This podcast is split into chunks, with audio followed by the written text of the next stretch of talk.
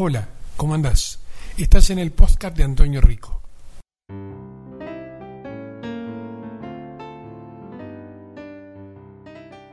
Estaba viendo justamente un libro titulado Confía en mí, yo te miento. Confía en mí, yo te miento. Y el libro dice que las notas hoy de Internet que más seguidores tienen eh, y las que viralizan más rápida, tome nota de esto, eh, que vamos a usarlo como título para, para este bloque. este, son las notas que, que, manejan el enojo y el odio.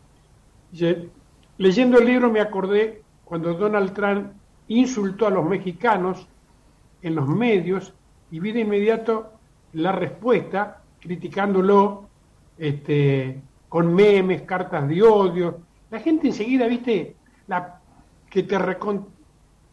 Hijo de mi HDP, ¿vio? Hay una suerte de, de acción y reacción, diría yo, muy rápida, cuando aparece eso, el enojo y el odio. Cuando yo la veo a Viviana Canosa, que la verdad hago zapping hasta 10 minutos me, me, llego, aguanto, ¿está? Sí. Y veo que hace una suerte de iglesia del odio y del enojo. Iglesia, ¿eh? Sí, sí, sí, sí. sí. Es una, una suerte de, religión de, ojo, de enojo y odio, porque no va a escuchar que habla bien de absolutamente nada, lo único que busca es que usted se enoje y que usted odie, enojate, odiar, enojate, odiar. Y así es, bueno, Babiche, compadre, está en la misma línea. Digo, Pedro, qué suerte que el fin de semana estuvimos juntos y de pronto escuchamos que dos personas que las que estaban este, en la misma mesa dijeron, che, estuvo buena la, editorial donde hablaron de, de, las personas que son honorables, porque me parece que se está perdiendo el valor de la verdad en forma total, o sea, como que la verdad ya no importa. Entonces, si la verdad no importa, me jubilo, Pedro, y me voy y no vuelvo más. ¿Está? Sí, sí, sí, totalmente, totalmente, coincido. Es cierto. No sé por qué, por qué lo de Nostradamus, pero bueno, este... Porque usted, usted pronostica, vio lo que va a pasar. Antes de que se sepa, usted ya lo pronostica, ya, ya, ya da este lo que va a pasar.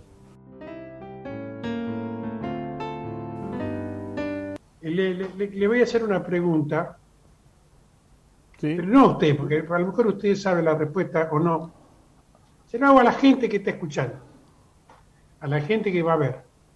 ¿Hubo algún presidente que inauguró una escuela cada dos días y medio?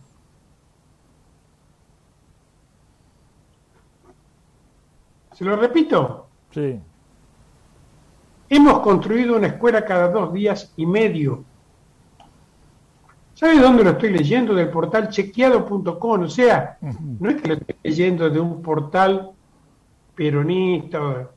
Sé que esto no genera ni odio, o sea que con esto es probable que en este momento ya me hagan, hagan zapping y se vayan.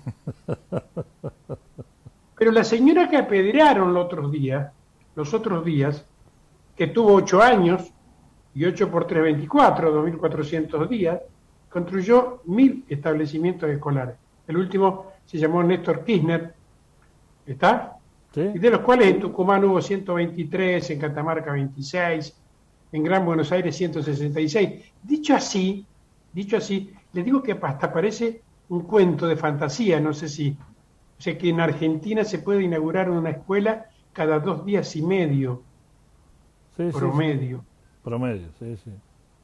Porque Nostradamus que siempre dijo todavía no viene la crisis, en este momento le dice, y se lo va a ampliar en el segundo bloque, ahora sí, en este marzo del 2022, comienzo a tener la percepción que la crisis está golpeando la puerta de mi casa.